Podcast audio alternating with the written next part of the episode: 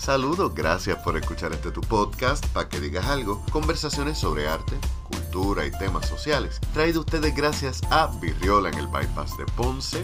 The Poets Passage, la casa de la poesía en el área metropolitana. Recuerda que Lady y su staff te esperan todos los martes 203 de la calle de la Cruz para una noche mágica. También gracias a la gente de Kings of Art, salón de estilismo, tatuajes, piercings muestra de artesanía y mucho más. Recuerda que los mejores barberos están en la calle Hostos número 3 al sur de Guayama y que cualquier cosita para una cita puedes llamar al 787-864-7060. Si específicamente si te vas a hacer dreads, llámate aquí que cacique de mi parte al 787-557-3770. Y por último, gracias a la gente de la librería El Candil. Mi librería favorita está localizada en la calle Unión número 93 en el casco urbano de Ponce. Cualquier cosita puedes llamarles al 787-242-6693. Están ahí de lunes a sábado de 10 de la mañana a 5 de la tarde y los domingos de 12 del mediodía a 4 de la tarde. Así que puedes pasar a darte una vuelta, chequear los libros, tomarte un café, que se pasa maravilloso. Yo soy Leonel Santiago y hoy concluimos nuestra conversación con el guitarrista y compositor Pedro Emanuel Franco Fraticelli. Espero que la disfruten. Y insisto en la pregunta, ¿cómo ha sido, quizás haciéndola un poquito más específica, cómo ha sido la, la recepción del público y cómo ha sido la recepción de otros músicos? Pues mira, realmente pues es diverso, es diverso tengo gente que le gusta como todo, siempre hay gente que, le gusta lo que tú haces. Pero la verdad también, eh, no sé si es bueno o malo, pero he tenido, he tomado la decisión artística de meterme mucho también en, temas políticos. Y eso como que tal vez ha hecho que mucha gente se, como que me, dé de codo un poco. Pero cuando yo estaba en el conservatorio, una de las cosas que fue como que la catarsis que me vino, como que yo, mira, estoy cansado de cantar del amor ya. O por lo menos del amor este romántico que, que hablábamos ahorita. Que es este amor comercial, de que no me dejes porque tú eres mi vida, pero a la misma vez pégasela a tu esposa. O eh, como que es, un amor bien extraño. Eh, es, un amor, ¿verdad? Machista, por decirlo de una manera, aunque las mujeres también, pues, del, del mismo lado hacen, lo mismo del otro lado. Sí, aunque hay unos problemas de machismo que, eso obviamente permea en todos los, aspectos de la, de la, sociedad. También vuelvo a hablar de la cuestión de este individualismo brutal, donde puedes estar en una pareja, puedes amarla profundamente, pero eso no quiere decir que tú la vas a poner como tu igual o como primero. Y donde se glorifica más las pasiones y los momentos que los compromisos y las decisiones a largo plazo. Sí, sí. Sí, es, es algo así el momento. Y es como que también llega un punto donde es una fórmula donde para ser parte del trend popular, pues tienes que tomar, tocar los mismos temas y de las mismas formas. Porque a mí me está bien interesante, por ejemplo, a Villano Antillano. Sí. A mí no me gusta su música. A mí me es incómoda su música. Pero a mí me encanta su propuesta porque yo creo, a mí nunca me ha gustado la música sobresexualizada, punto, en general, venga de quien venga. Pero me parece bien interesante que una mujer trans diga, yo puedo decir lo mismo que dice cualquier macho, ¿cuál es el problema? Y me encanta ver la respuesta porque eso es lo que está buscando. Y dentro de todo, aunque su música me sea chocante, me es incómoda, tengo que dársela de que sabe escribir un buen rap sabe escribir buenas barras, sabe escribir un buen coro pegajoso. Y está, teniendo, está obligando a la gente a tener una conversación que no querían tener dentro del género de, lo urbano. Así que es como tú dices, o sea, es una decisión bien interesante, pero bien incómoda a mí para a veces el defenderla. Sí, sí, o sea, te, cierra puertas. Eh, yo he hablado mucho también esto, estamos, creo que cae perfecto, hablando hablar de residentes. Residente 1. Residente nunca ha querido ser parte de, del hip hop como tal. Pero a la vez sí. Y hablando de Calle 13, ¿verdad? Que es la banda antes de, de Residente. Desde el principio ellos se encargaron de hablarle de temas sociales, ser mal hablado, este, romper con lo que se, con lo que se entendía como música urbana. De hecho, en algún punto se, denominaron como música alternativa, que estaba, en estos días estaba B.B. Queen hablando de eso, que en los premios donde René gana los Grammys por primera vez, Calle 13 gana los Grammys por primera vez.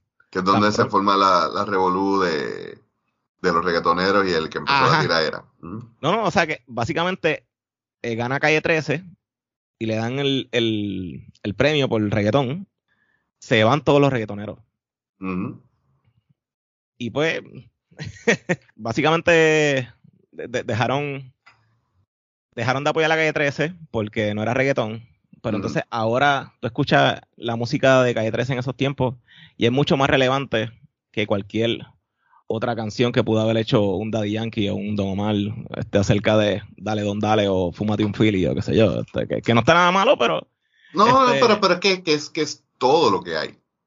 Exacto. Tú sabes. Eh, yo tengo muchos problemas con René. Yo, yo soy un tipo que, que puedo defender algunos puntos de René, pero no. Ahora bien, en la que sí se la doy es el hecho de que ha obligado a, la música, ha tenido la oportunidad de presentar una propuesta mucho más compleja, mucho más interesante, tú sabes, y mucho más diversa dentro de la música popular que cualquier artista, no solamente del género urbano.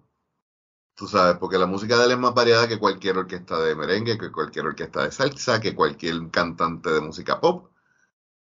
¿Te gusta o no? Él es el quien ha llevado la representación también de lo que un artista puertorriqueño puede hacer. Que de hecho para mí en realidad eso no es René, eso fue primero más, más el hermano que, más visitante que, René, que, que, René después es quien se influencia. Fíjate, yo pienso que no. Porque todo el mundo dice eso y es cierto, visitante tiene también formación en el conservatorio y es un genio en, muchos aspectos de producción. Pero la verdad, visitante por sí solo como que no ha sido como que el, éxito que tuviera uno esperaría. No sé. Porque no tiene el carisma que tiene René. Porque René también era la cara. Pero, vuelvo y digo, yo, yo tengo que admitir que yo, yo tengo mis cositas con René. Yo siempre he dicho de René que René no es un MC, que él quiere que se la den como MC porque rapea, pero en, realidad él es un cantautor que no puede, que digo, yo nunca lo he escuchado cantar, yo creo que tiene una voz fea. Eh, y digo desde el punto de vista de, vocalización, tú sabes. Y yo creo que él es un cantautor que como no puede cantar, rapea. Y él, eh, tú sabes, eh, esa idea de por sí sola, en sí, para mí me parece fascinante. El problema ya es una cuestión de, del ego y de, de, otras cosas que hablar, de eso lo podemos hablar fuera de cámara, fuera de, grabación. De hecho, me encanta, me encanta, me encanta esa perspectiva y creo que podría estar de acuerdo. Mm. No, y, vuelvo y digo, o sea, y aquí quizás peco yo de purista. Eh, sí, hay, algo, hay algo de eso, de hecho, porque nada, también qué es música, ¿verdad? Y qué es un cantante y lo que debe ser un cantante y este tipo de cosas. por ejemplo, o sea, para mí, el, eh, eh, para mí quien rapea canta, lo que pasa es que es una forma de, de cantar más monótona y percusiva que armónica. Sí, es casi poesía, es casi declamar poesía. Sí, porque pues hay una cuestión de una métrica y qué sé yo, pero por ejemplo, hay composiciones que son relativamente monótonas. Get Up Stand Up. Eh, la canción de Evo Marley. En realidad eso, son dos tonos. Básicamente, todo el tiempo estás haciendo eso. Claro, hay un montón de cosas que estás haciendo con la armonía, pero siguen siendo dos notas. Sí, sí, sí. Y técnicamente tú puedes hacer, tú sabes. Bueno, me acuerdo, por ejemplo, hay una banda de, de metal gótico cristiano que se llama Savior Machine. Y ellos hicieron esta, esta obra de cuatro discos, que era el libro de Apocalipsis completo. Ok. Entonces, hay una canción que es Hear the sound from the thrones, tears abound. Y entonces es todo el tiempo esa línea. Pero por encima vienen y le meten un riff de guitarra y entonces le meten cuatro, cuatro voces armonizando que las van poniendo en layers poco a poco. Y técnicamente es una sola nota. Sigue siendo una canción, sigue habiendo una armonía. Y lo mismo con el rap. Es más, nosotros cuando hablamos cantamos, que eso lo han dicho los puertorriqueños, todos los latinos, pero sí hay, hay, una, hay una cuestión de, de, armonía. Cuando yo digo que René rapea pero no canta, es porque él está usando el formato del rap de las canciones con, con formato de unas barras que se van formando. Es como, como hablar de la décima. Tú sabes, la décima también es un poema, no, no necesariamente tiene que ser una canción. El ADD es bien intenso. este, pero quería hacer esta parte porque me, me estuvo interesante que tú dijeras, yo defiendo el reggaetón y veo que lo defienden más allá de defenderlo por una cuestión cultural, más allá de, no, mira, esto es música. Tú oyes reggaetón, tienes, tiene... Bueno, ahora mismo no lo escucho tanto, lo confieso. Este... Pero, tiene, pero has tenido en tu playlist. Sí, tengo mi... Bueno, es de Carolina. Sí, ahora mismo tengo mi favorito. Me gusta Rosalía, eh, lo sé. Este, no, no, no, no es un no es un artista popular que a la gente le gusta, pero a mí me gusta Rosalía, pienso que... Te, pegaría el bellón, pero me quedo de los discos donde no era música urbano. Ok. A propósito. Perfecto. bueno, pero ella coge clases de canto todos los días. Ella, yo fui al concierto ella toca piano, toca guitarra, o sea que por lo menos es músico.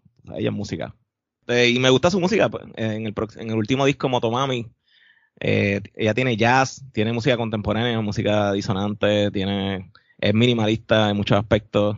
Su voz también, los intervalos que hace cuando canta son inusuales eh, del reggaetón. O sea que le añade, yo pienso que le añade tanto color a, lo que podría ser el reggaetón y, no lo ha sido porque la mayoría de los artistas urbanos no tienen ningún tipo de formación ni les interesa tener ningún tipo de educación musical al respecto. Pues, pues. y sin embargo, son unos duros. no, no, no, no, y que sin embargo son cosas que yo, o sea, yo jamás pensé cuando empezó esta conversación que tú ibas a, decirme, mano, yo escuché el disco de Motomami y me tripió. no es algo que yo me hubiera imaginado de un estudiante del conservatorio. Saludos, Elisha. Yo sé que tú dirías algo similar. Eh, Elisha Calderón, que es maestro de música y que estudió en el conservatorio eh, percusión. Saludos, Elisha.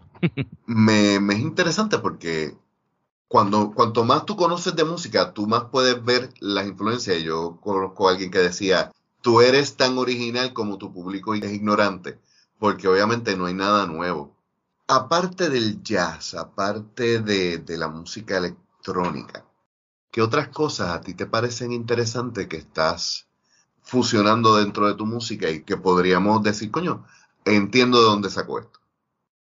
Wow, una muy buena pregunta. Hmm. Mira, la verdad, yo estoy escuchando música constantemente.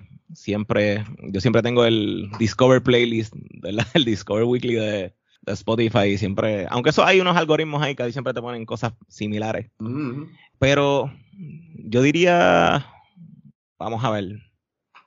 Yo escucho mucha música así como de Violeta Parra y cosas así como que son. Es como poesía. Mm-hmm. Pero también hay algo de este canción la nueva canción. Sí, todo, la nueva trova es algo que... Roy Brown, este... A mí, no, me, no es que escuche mucho estos, estos géneros, pero me gusta, me gusta lo que intenta hacer esos géneros como este Silvio, Fiel a la Vega, que hace poco fueron exaltados al, al Salón de la Fama de Puerto Rico, así que felicidades a Fiel a la Vega, son unos duros.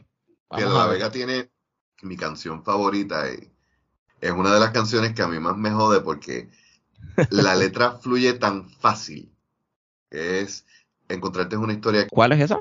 No, he escuchado esa canción, ¿verdad? Búscala. Mano, a mí me, la, una de mis mejores amigas, Julie, este, me lo, me dijo, deberías escucharte esta canción. Y el título me estuvo tan incómodo de momento, porque es tan largo. Encontrarte es una historia que hoy deberían publicar. Que me senté a escuchar. Entonces el tipo te tira toda esta purruchada de letra pero va fluyendo tan lindo que es como que, ¿cómo tú hiciste eso? Que eso es algo que mucha gente no entiende. Hacer algo que parezca sencillo es más difícil que hacer algo complejo. Sí, sí, sí. Sobre todo cuando ya tú estás acostumbrado a, crear complejo y a crear para impresionar. Porque no sé si a ti te pasó cuando los peores momentos de síndrome del impostor, uno quiere como que hacer estas cosas bien brutales, bien grandes para demostrar todo lo que tú sabes, porque lo que estás buscando es cubrir una inseguridad y de momento viene alguien y te tira algo tan sencillo a la vista, pero tan elegante, tan bonito, tan bien hecho que tú dices, coño, yo, yo necesito, necesito deconstruir y depurar. Sí, definitivamente. He vivido mucho eso. Este, sí. Más yo que hago, pues vengo del conservatorio, la gente tiene unas expectativas. Y también me gusta la música, lo que es atonal, música dodecafónica, que es música que, que se crea por medio de matrices de 12 notas. O sea, es como tú organizas las 12 notas que existen en, una, en, un, en un orden específico tuyo y de ahí construyes tu melodía. Y esto es algo súper súper complejo que nadie entiende. Me dio dolor de cabeza de momento. o sea, básicamente es tú construir tu propio modo. Sí, es tú, tú construir tu, tu música, sí. Desde, no desde cero porque tienen las notas musicales. Sí, obviamente. No, mm, digo, y digo, digo a decir no, porque siempre están las 12 notas. No, no. Volvemos a lo que estábamos hablando. es bien curioso porque algo que no hemos hablado en todo este momento, nosotros partimos de la premisa de que toda la música eh, viene de lo mismo. Y una de las razones por las cuales yo te decía, mira, a mí me está bien curioso el término clásico, porque clásico es periodo europeo de tal año, tal año para mí y el mundo es mucho más grande. Y, tú me decías, sí, hablar de pentagramas también es medio clasista y medio eurocentrista. Es como que, fuck, es verdad. sí, este, ¿verdad? Este sistema creó Guido de, de Arezzo allá en Italia. Es un monje. Este que al principio no tenía cinco líneas, eran, eran tres, después eran cuatro, después eran seis, y fueron, ¿verdad? Y, y, la, y las bolitas no eran bolitas, eran triángulos, y después. O sea, como que ha sido, ha sido ha sido un proceso de muchos años, pero es un proceso europeo. Y todo eso nos cae acá, ¿verdad? Por la colonización y toda la violencia que hemos vivido y la muerte de, las personas en ¿verdad? nuestra tierra y nuestros espacios. Y, la muerte de la cultura, que también incluye el conocimiento musical que tenían los pueblos originarios.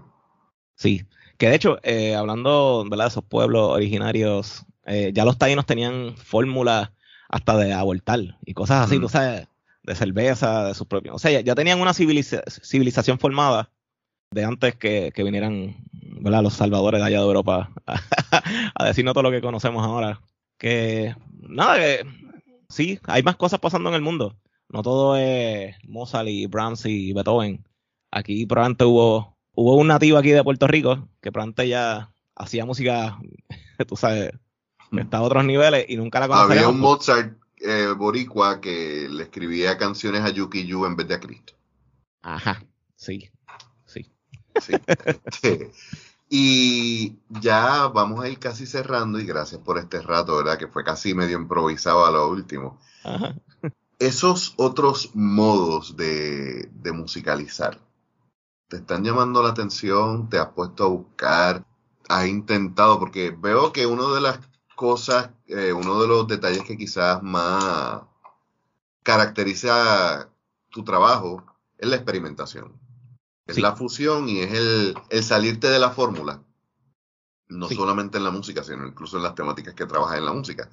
¿Te ha dado la curiosidad de, de traer quizás otros elementos aparte de la música electrónica que serían casi anatema dentro de la música clásica o te ha dado con estudiar estos otros géneros para ver qué puedes... Eh, yo creo que tú eres como yo, tú eres una esponja de, de, influencia a propósito. Sabes que son influencias y ya no, ya no tienes miedo de decir, diablo, se van a dar cuenta que es de aquí, como que, coño, si se dan cuenta que es de aquí, cool. Sí, sí, sí, sí, definitivamente. O sea, sí, sí, yo, yo no me encierro. Algo que siempre quise hacer, y todavía lo quiero hacer, es como hacer un coro que sea como una protesta de la Yupi. entonces que vengan dos policías y tiren como la, la bolita estas de humo así.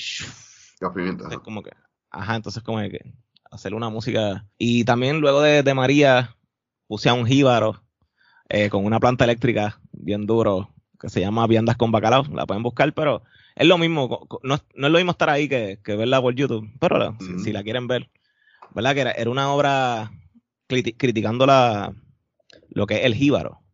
Y esa, como que esa imagen del jíbaro, y como a veces romantizamos el jíbaro y lo que es realmente, ¿verdad? Que era una persona pobre que venía a, buscar su, su, mejor porvenir. Sí, como que romantizamos no el hecho de que era una persona que estaba buscando lo mejor, que hacía de tripas corazones, sino romantizamos el que se quedaba en ese arrabal, en que era el humilde y aguantón. Te entiendo, que, te entiendo. Que, están, que muchas muchas de esa gente estaban descalzos y morían por, porque no te, o sea, porque caminaban descalzos y no tenían comida, no tenían doctores. Y eso era bajo Estados Unidos. Que... Inserte ese comentario pro independentista aquí. Pero nada, esto no, no, me limitaría realmente a nada. Me encanta todo. Sabes que te he dicho también para musicalizar algún escrito tuyo, soy fan tuyo. Este, un poema ahí que lo tengo, lo tenemos ahí. Eso, eso está ahí, eso está en los drafts. y hablando del draft, ¿cómo es tu proceso de composición? Porque escribir, Basil Bunting, el poeta surafricano, decía, escribir pues, hay que escribir poesía en voz alta porque la poesía es un sonido. Y yo tiendo a, ir escribiendo en voz alta porque me gusta saber cómo suena. Pero obviamente tú estás componiendo a más de un instrumento a la vez. Todo estudiante del conservatorio, además de la guitarra, de su instrumento, tiene que coger piano. Así que me imagino que eso te ayuda un poco en la cuestión de la composición, pero Tú empiezas con un motivo, tú empiezas con una armonía que viene a tu mente, vienes con un riff porque eres guitarrista, o sea. ¿Cómo nace una pieza tuya? Ok, realmente, por lo menos para mí, ese, es mi proceso. Siempre hay una idea, siempre hay un tema que, quiero, que quiero llevar. Antes de yo. O sea, antes de la música viene el, el tema. Sí, sí. Yo también soy escritor. Mm. Y de, hecho, una de las cosas que quiero hacer es pararme a declamar alguna de eso. Eso es como que algo que está en el. Algún día en algún open mic lo, haré, pero todavía no me he atrevido. Pero. Pues, pues voy a empezar a joderte en todos los open mics de hoy en adelante. De hecho, este, este muchacho, se me olvidó el nombre, este, que es amigo tuyo. Abel. Abel. Mm. Abel fue una persona bien importante en mi vida, porque yo estaba en un trabajo de madrugada y pues nos poníamos a leer mucho. Yo, a mí me gusta mucho Unamuno, Miguel de Unamuno, que es de la generación del 98 y tiene una obra que se llama Niebla. Me gusta mucho ese, ese, libro en particular, que al final rompe con la tercera pared y toda la cosa. Y eh, nada, este, yo soy escritor también, so que para mí el, el tema es bien importante, lo, que quiero llevar. Y siempre antes de empezar, hago una estructura. Como que, ok, estoy aquí, voy a caminar por estos pasillos y voy a terminar aquí. Mm. Y dibujar, dibujarme me funciona para tener una idea, mm. ¿verdad? De, lo que quiero hacer. La última, una de las últimas obras que hice es La bruja y el bosque, que era sobre este, los asesinos seriales y los, los, disparos de estos en Estados Unidos, los, shootings, eh, y la pandemia, también el, el encierro. Y pues comencé así, dibujé la bruja, dibujé un bosquecito con, con árboles, eh, las pistolas, eh, los, televisores, y fui, fui creando una narrativa, una historia. Luego me siento pues, a musicalizar en el piano o, en mi cabeza. En el conservatorio nos enseñan a, escuchar la música sin, que tengas que ir al piano. Pero eso, eso también se trabaja, hay que, eso se desarrolla definitivamente, sí. Sí. sí, porque para eso ya tú tienes que tener en consideración, por ejemplo, eh, como era que me decía eh, el maestro de música, dice, aprendete el sonido de una nota. Porque si te aprendes el sonido de una nota, ya tú tienes de referencia, entonces cuál es la que va después y la que va antes. Y así que tú vas desarrollando eso en tu cabeza. De hecho, en Estados Unidos hacen lo que se llama el do movible, que es eso mismo. Tienen una nota inicial y trabaja. Por eso eh, contrasta con, con la idea del conservatorio de acá, que no, claro, y sí, se vuelve un revolú.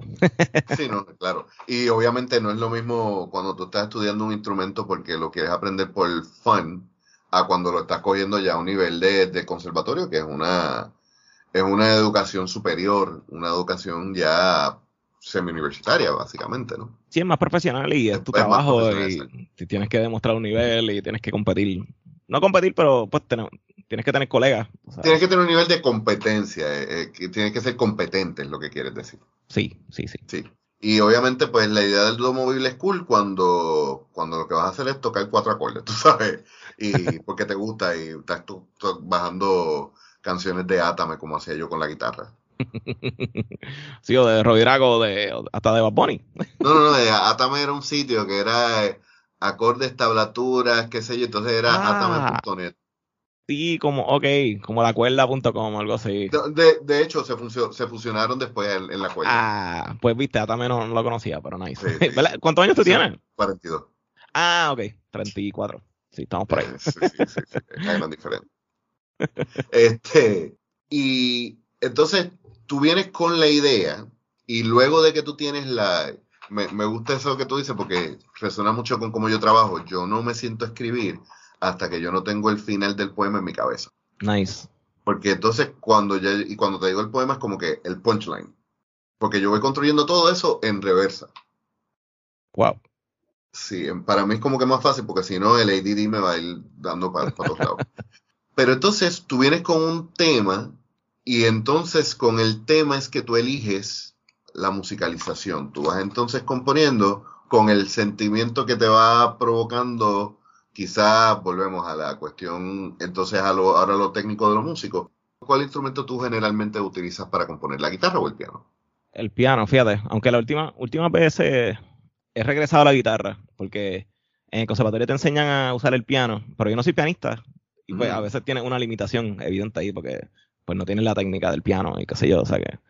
Sí, no, y el piano que es mucho más cómodo para las manos que la guitarra, son movimientos totalmente distintos. sí, hay una técnica de... Sí, sí, exacto, una digitación totalmente distinta. Sí, sí, sí. Pero sí uso, uso, el...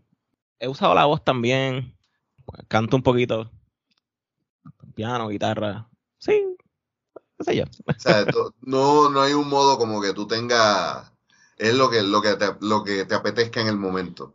Sí, realmente, o sea, para mí lo importante es que tenga algo que decir y que sienta que, necesito decir algo que no se está diciendo y que, quiero decir. Este, realmente las pasadas semanas no he compuesto nada. Como que me he sentido un poquito triste. Y creo que es algo normal, como que en nuestros tiempos, ¿verdad?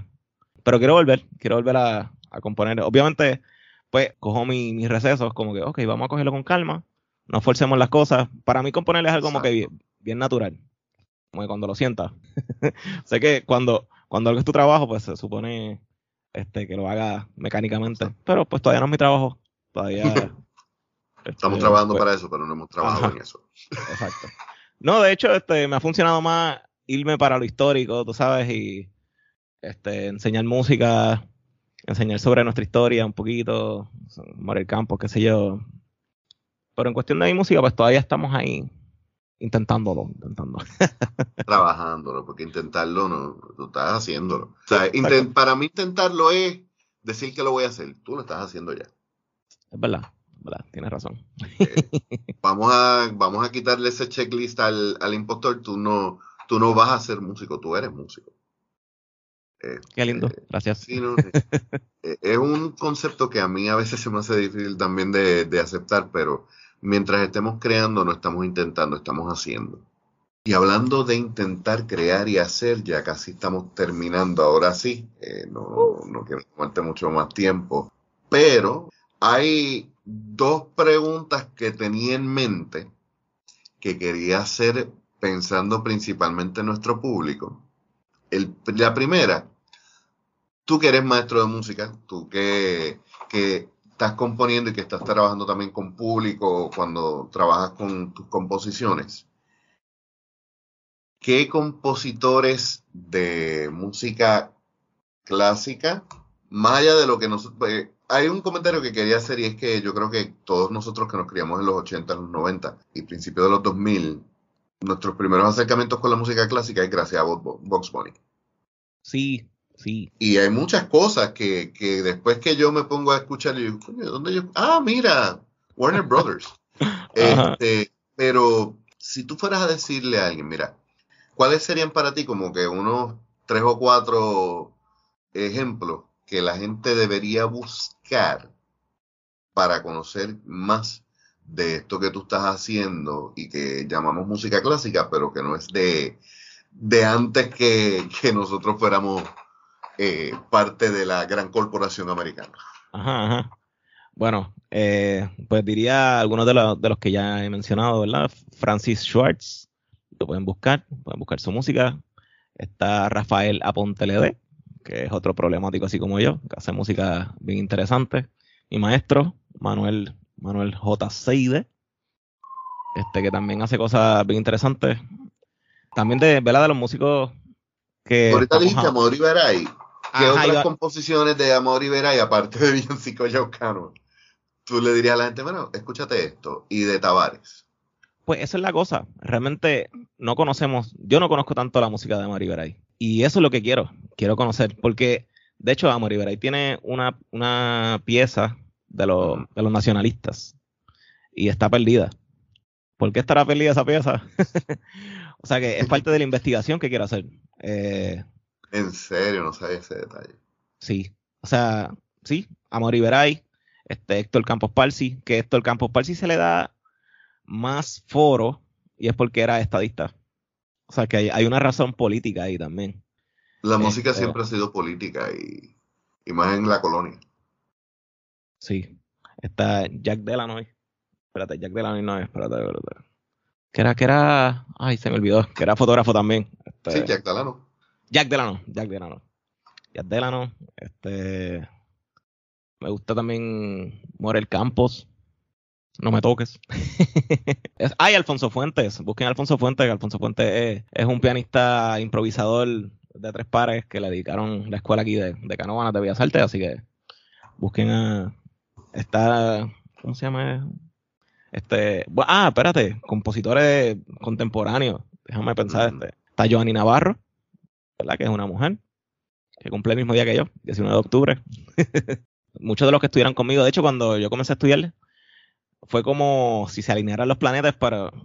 Porque fueron a estudiar muchos compositores. En el, conservatorio no, no hay muchos compositores, pero entonces cuando yo comencé, que fue el 2014, fue como, como si, si se, Ajá, se alinearan los planetas pan y hubo un corillo de, compositores.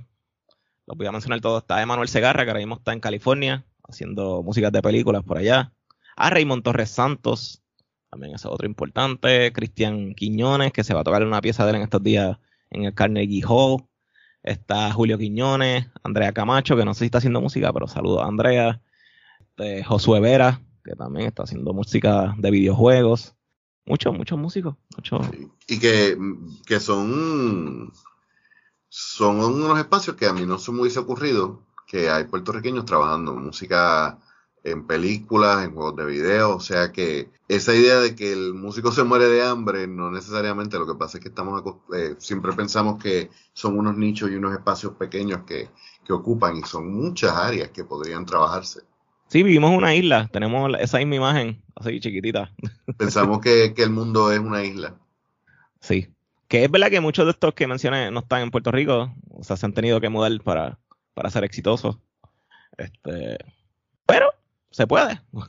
Y por otro lado, yo creo que mientras más exitosos salgan, más exitosos pueden volver y crear los espacios para trabajar desde aquí. Este, y más en, un momento donde la tecnología permite el conectarse desde lejos.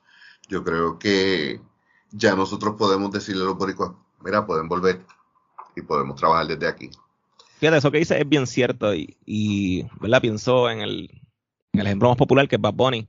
Bad Bunny es un multimillonario, pero realmente su fama, él se ha dedicado a darle trabajo a mucha gente y ahora con, con rimas, hace poco estuve en una actividad que se llamó Música 101, que fue en el Popular Center, donde reunieron, fueron como 2.000 personas, hubo un montón de gente en las que nos pagaron desayuno, nos dieron charla, nos trajeron este, gente de la, de la industria a hablar con nosotros.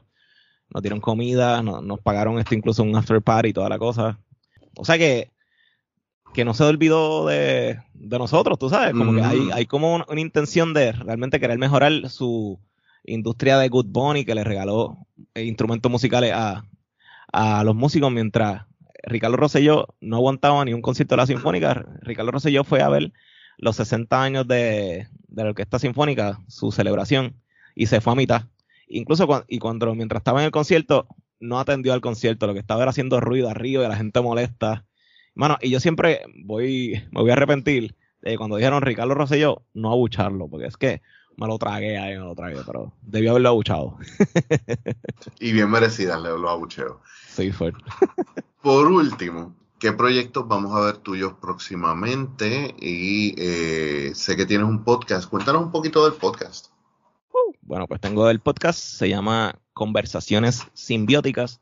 Y es simbióticas porque sale de Simbiosis Puerto Rico. Simbiosis Puerto Rico somos un colectivo de compositores, de, pues de esa misma cepa que hablé ahorita, de, todos los compositores que salieron. Karina, saludos Karina del Mar.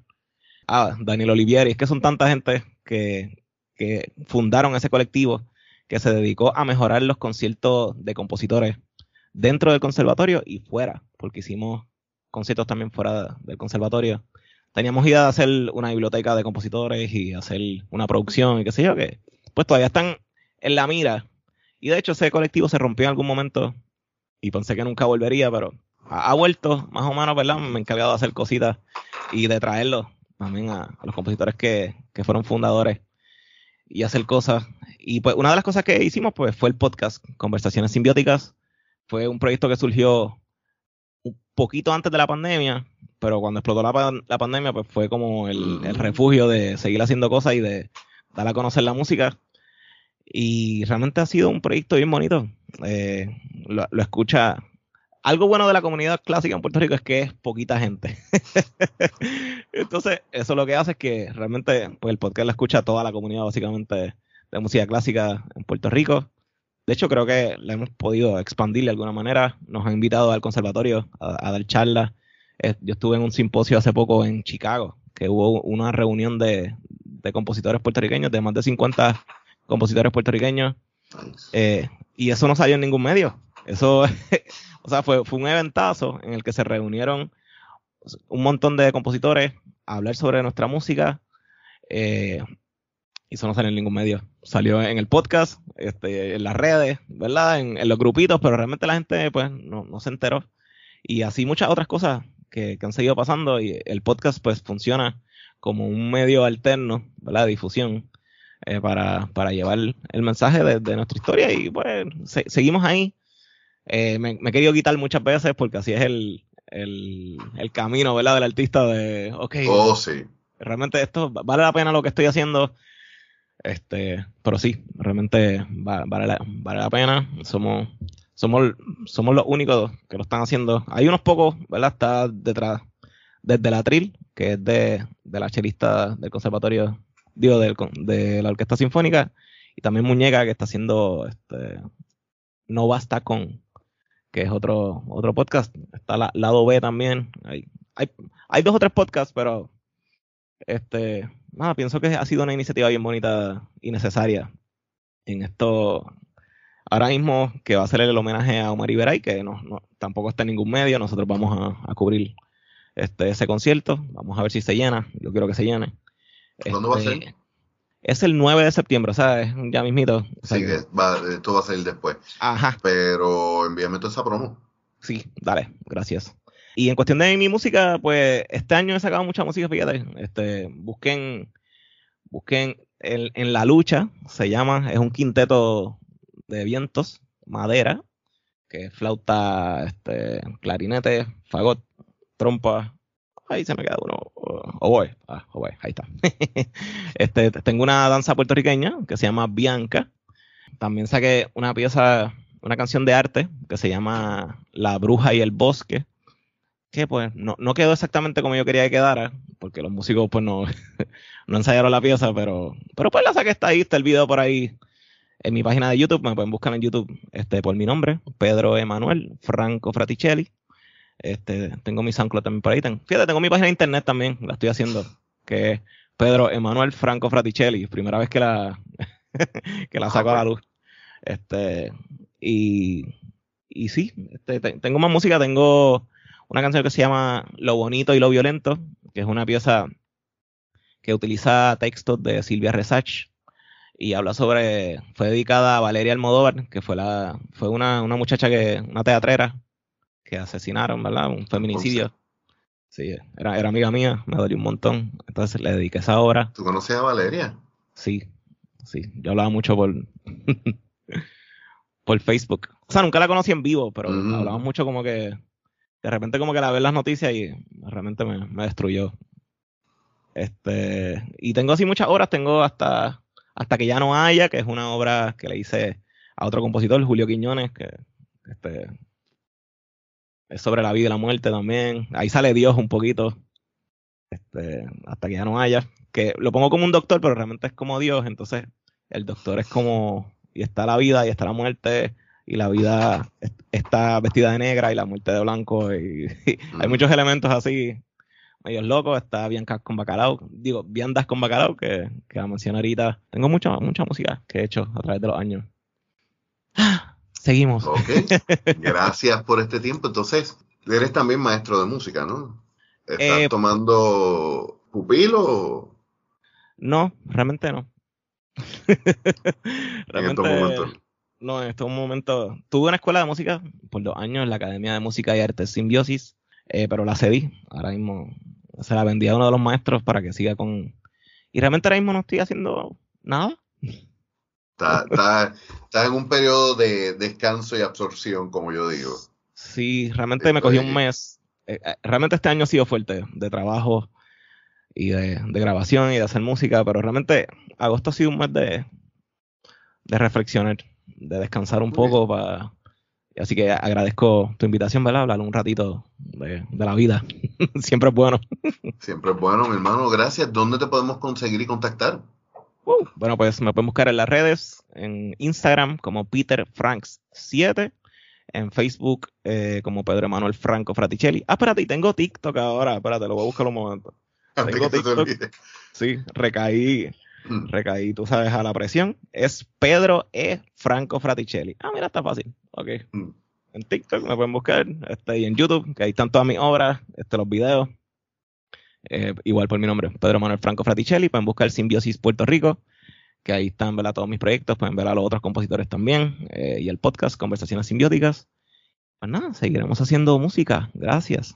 Gracias por este tiempo, mi hermano. Como siempre en las notas del episodio vamos a tener los enlaces para contactarlo y además de varios videos y ejemplos de lo que hemos estado hablando durante esta conversación. Como siempre también tenemos los enlaces para nuestros auspiciadores, a quienes agradecemos profundamente por el apoyo. Y como siempre, nuestro sitio en la red, paquedigas.com Recuerda también que puedes visitarnos en las redes sociales, estamos en Facebook como para que digas algo. igual en Instagram, no tenemos TikTok porque tengo uno personal y casi vicio en buste. tenemos TikTok también, lo que pasa es que estamos tratando de concentrarnos primero en Facebook y en Instagram para entonces próximamente desarrollar más contenido. Les recordamos también que tenemos nuestra tienda y que 100% de nuestras ganancias van a artistas de Puerto Rico, por lo cual comprar en nuestra tienda es invertir en nuestra cultura. Yo soy Lionel Santiago y nos escuchamos la semana que viene. Sí.